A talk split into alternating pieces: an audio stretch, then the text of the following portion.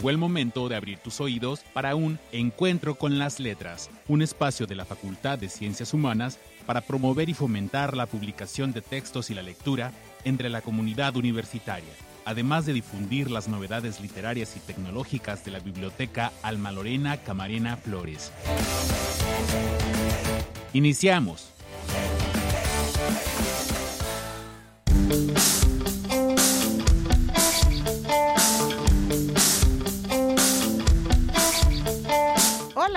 Qué bueno que nos estás escuchando. ¿Cómo estás? Me da gusto saludarte y que nos acompañes en este episodio de la segunda temporada de Encuentro con las Letras. Yo soy Alejandra Gracia Zaragoza y quiero darte la bienvenida. En esta ocasión estoy acompañada en la conducción de este episodio por mi compañera Norma Ruth Araujo Erizalde. Hola Norma, ¿cómo estás? Hola Alejandra, muy bien, muchas gracias. Qué gusto saludarte y estar contigo y con quienes nos escuchan en esta segunda temporada de Encuentro con las Letras, en donde buscamos promover las publicaciones de la comunidad universitaria de la Facultad de Ciencias Humanas. Claro, donde les presentamos los textos de nuestros profesores, investigadores y de nuestros estudiantes en formación, con el interés de difundir la ciencia y la cultura a través de la literatura. También vamos a compartirte una charla con algunos de nuestros creadores literarios. Te presentaremos música y hablaremos sobre el mundo de la lectura. Queremos saber qué piensas de este programa. Para ponerte en contacto con nosotros y que nos envíes sugerencias, puedes hacerlo a través de nuestro correo encuentro y también puedes mandarnos comentarios a nuestra página de Facebook Taller de Radio FCH.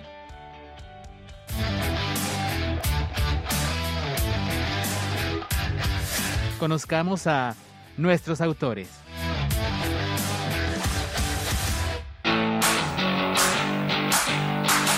En este episodio de Encuentro con las Letras, te presentamos una entrevista que realizó José Antonio Tinoco Romero al maestro José Alejandro Aguayo Monay, quien nos presenta su libro La División de las Californias en 1772.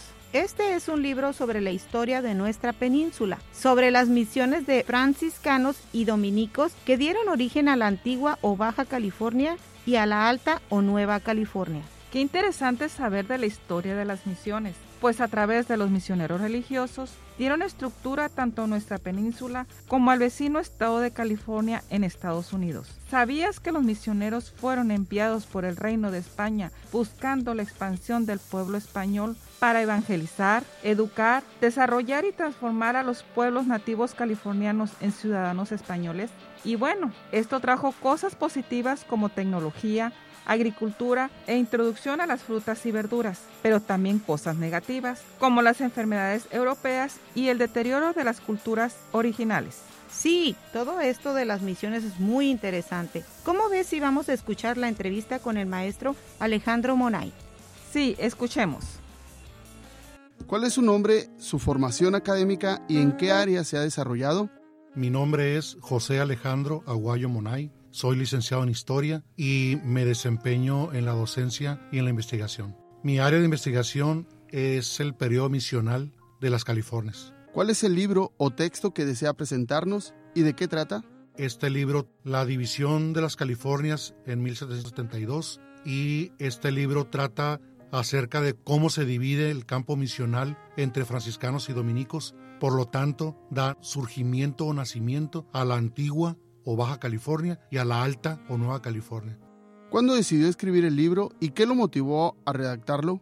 Este libro tiene su origen en un ensayo final que yo hice para una materia de historia regional siglo XVIII con el maestro Mario Magaña. Posteriormente lo fui evolucionando y lo presenté como protocolo de investigación con mi maestra en ese entonces, Heidi Zúñiga, para posteriormente convertirlo en artículo, el cual mandé a la revista Me Llevó, donde me lo publicaron. Posteriormente el doctor Magaña y yo decidimos convertirlo en libro. ¿Cuáles son los principales obstáculos con los que se enfrentó miedo al escribir su libro? Afortunadamente no tuve ninguno. El doctor Mario Magaña me hizo el favor de compartir un expediente de 110 fojas que habla acerca de ese testimonio de la división de las Californias. No tuve ningún problema porque el tema no está muy trabajado. Conté con toda la facilidad para hacerlo. ¿Para quién está escrita esta obra? ¿Quiénes son sus posibles lectores?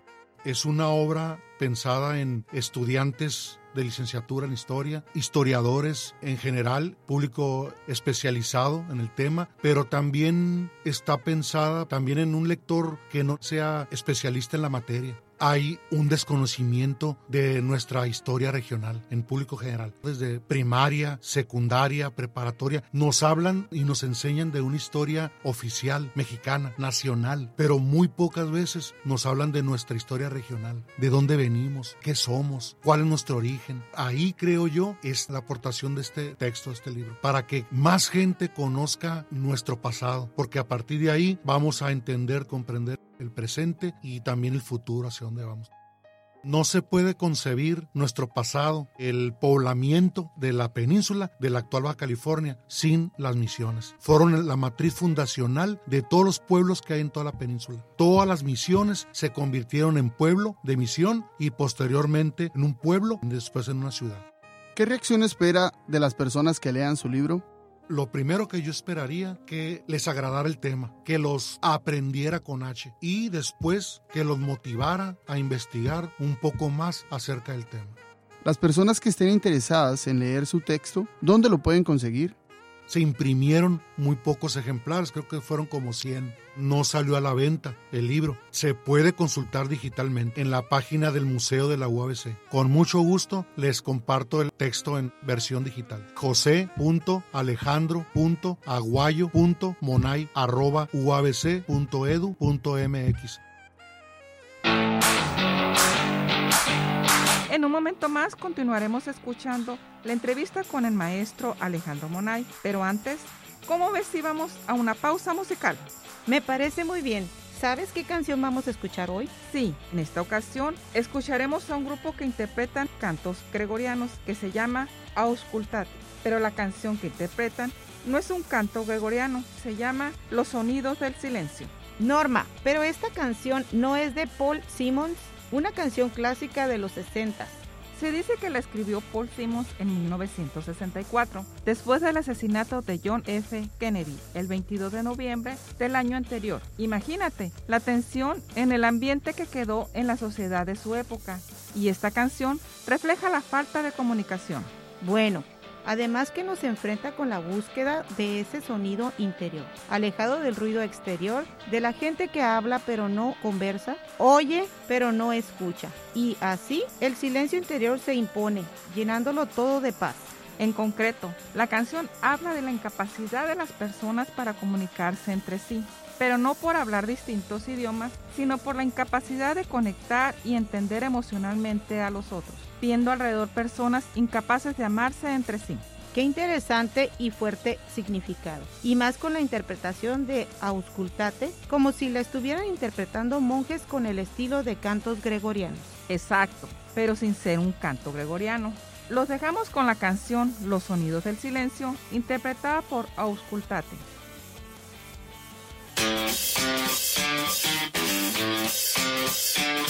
La pasión por la música Melomanía.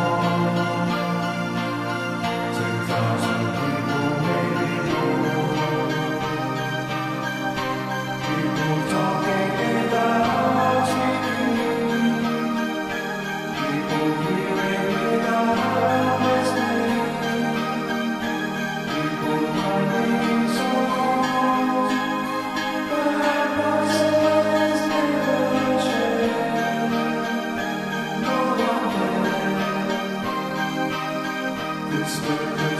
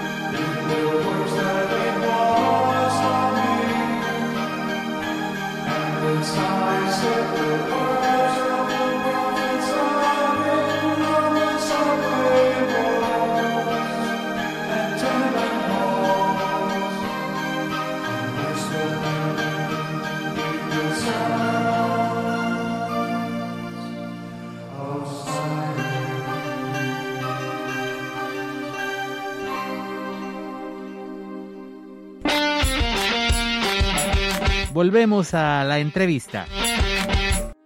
¿Qué recomendación tiene para nuestro auditorio sobre la lectura y la redacción de textos? les recomendaría que investigaran un tema de su interés. Me parece fundamental que sobre todo los licenciados en historia tengan definido un tema de interés para que no se pierdan porque la historia es vastísima. Una vida no alcanza para saber tanto de todo. Entonces, forzosamente, como dice Mario Magaña, tienes que especializarte en un tema. Y si es desde los primeros semestres, mejor, porque lo vas a ir trabajando poco a poco. Y la investigación, forzosamente, te va a llevar a la redacción y a presentar trabajos de tu autoría, que estén encaminados a la divulgación, a la generación del conocimiento histórico, que es lo que nos tiene aquí. Yo trato de ser un vector cultural por donde me muevo. Lo que hacía era un sembrador de libros, donde me paraba en una estación de camión, en un restaurante, donde estuviera, dejaba un libro con una leyenda. Hola, después de que me disfrutes, déjame seguir viajando atentamente el libro. Lo presentaba como si fuera el libro que hablante, ¿no? Compárteme cuando ya me, me disfrutes con otra persona. Y así lo fui dejando. Muchas veces me correteaban para regresármelo, pero son una anécdota, ¿no? Pero lo que hago ahora, la vida me llevó a trabajar en una secundaria. Entonces, humildemente lo comparto con ustedes. Les he donado más de 300 libros a la secundaria que yo he comprado. Tengo un concepto de lectura. Para mí hay dos tipos de lecturas. Una de placer y otra de deber. Cuando tú combines ambas, vas a abrir las puertas del cielo, porque vas a leer por pasión.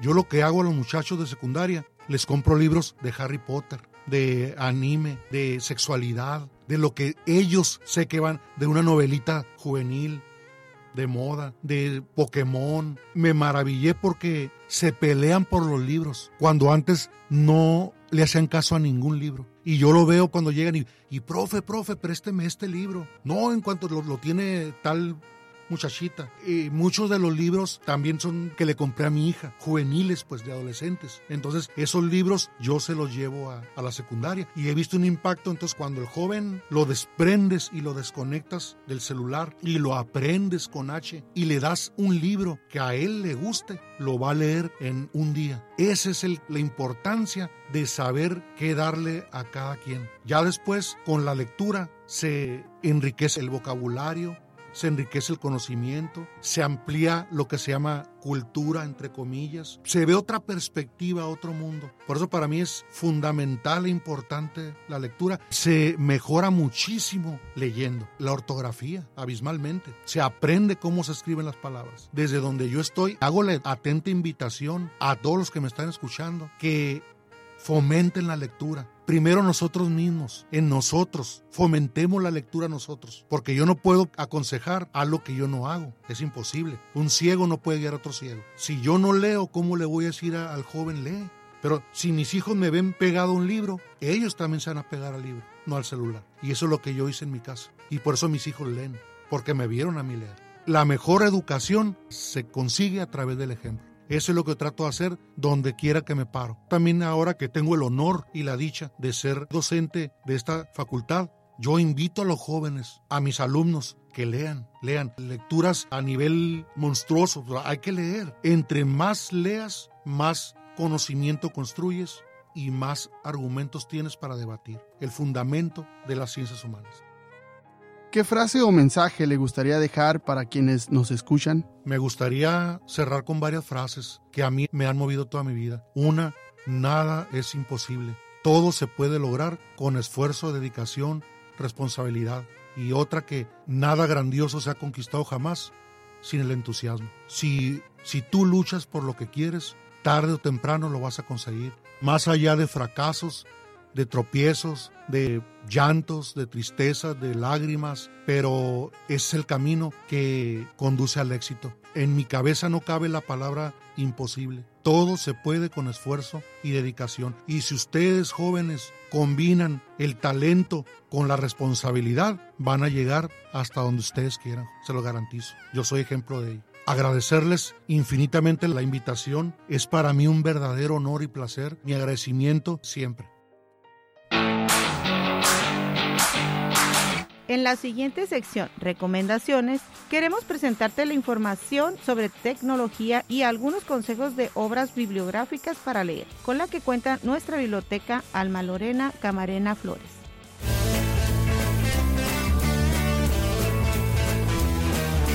Recomendaciones literarias e innovaciones.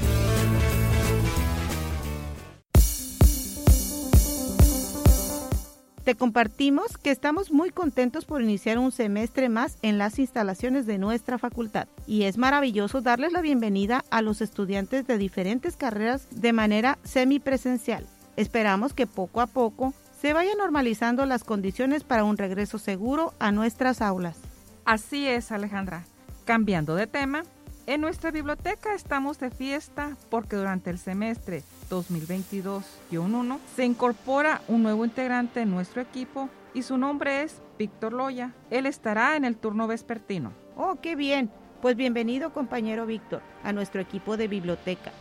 Entre otras cosas, Norma, queremos también comentarles que debido a que nuestra biblioteca se encuentra en construcción, les recordamos a todos los usuarios que los servicios que estamos brindando, como el préstamo de libros de texto y literatura, por el momento es por medio de citas a través de nuestro correo biblioteca.fch.uabc.edu.mx. Sin embargo, el préstamo de las áreas de estudio por el momento no será posible. Y si tienes que devolver algún libro en préstamo o el pago de alguna multa, nos encontramos en horario de 7 de la mañana a 10 de la noche de lunes a viernes y los sábados de 7 de la mañana a 3 de la tarde. Por lo pronto, nos pueden contactar en biblioteca en línea en un horario de 11 de la mañana a 1 de la tarde y de 5 a 7 de la tarde en la plataforma de Blackboard. Recuerda que en biblioteca somos mucho más que libros, por lo que les apoyamos con asesorías de cómo se utiliza nuestra página web,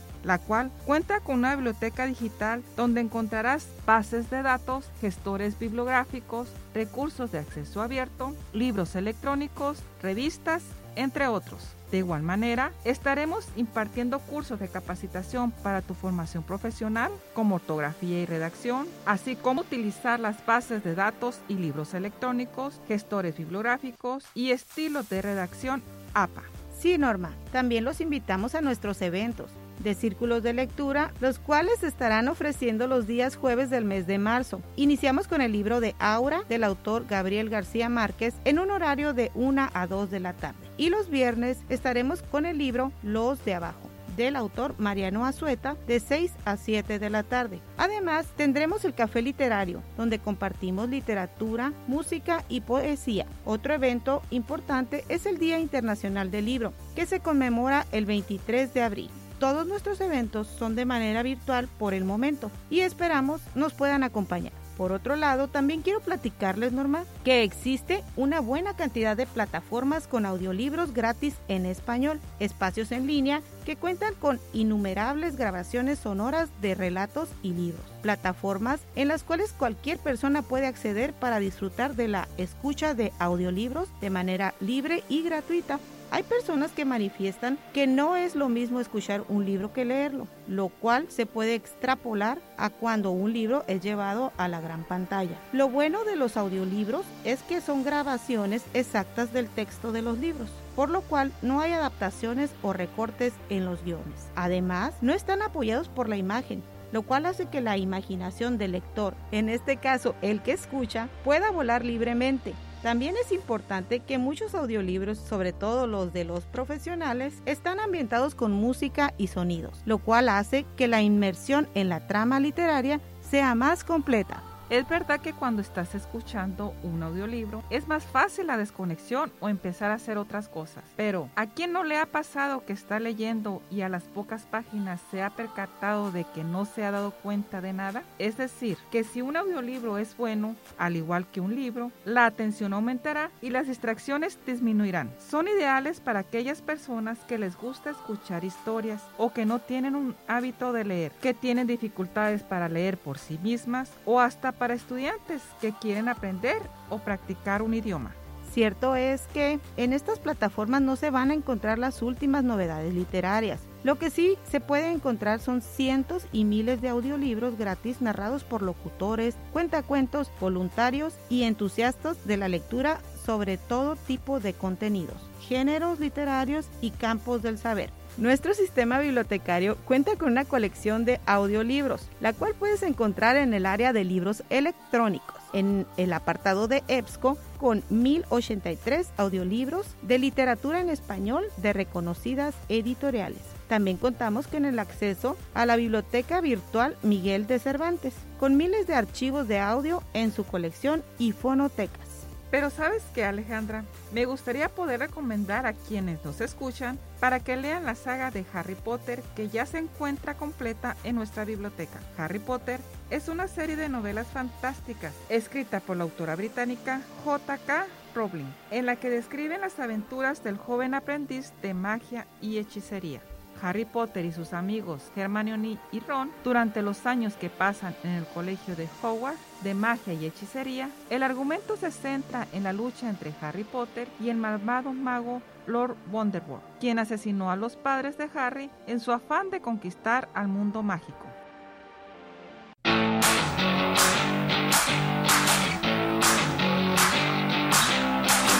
Bien, nuestro programa estuvo lleno de cosas muy interesantes. Lamentablemente ha llegado a su fin. Sí, se nos fue el tiempo de volada. Tú que nos escuchas, también hayas disfrutado de esta emisión tanto como nosotras. Norma, qué gusto compartir la conducción de este programa en la segunda temporada de Encuentro con las Letras.